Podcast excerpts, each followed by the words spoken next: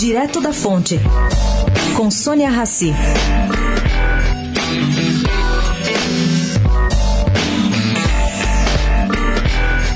Depois de muitos convites, Malala Yousafzai aceitou finalmente vir a São Paulo. Ela desembarca dia 9 de julho, em pleno feriado paulista, a convite do Itaú Unibanco. Entre outras, a mais jovem ganhadora do Nobel da Paz da história, bom, ela ganhou em 2014, aos 17 anos, se dispôs a participar do evento no editório Ibirapuera. Esse evento vai ser fechado para convidados. Bom, Vai falar com quem? Com alunos de escolas públicas e de ONGs parceiras do banco envolvidas na mesma causa. Ana Lúcia Vilela, presidente e fundadora do Instituto Alana e conselheira do Itaú, vai conduzir a conversa entre a convidada, os jovens e pessoas engajadas em ações nas áreas de educação, leitura, direitos da mulher, vínculo familiar e tolerância.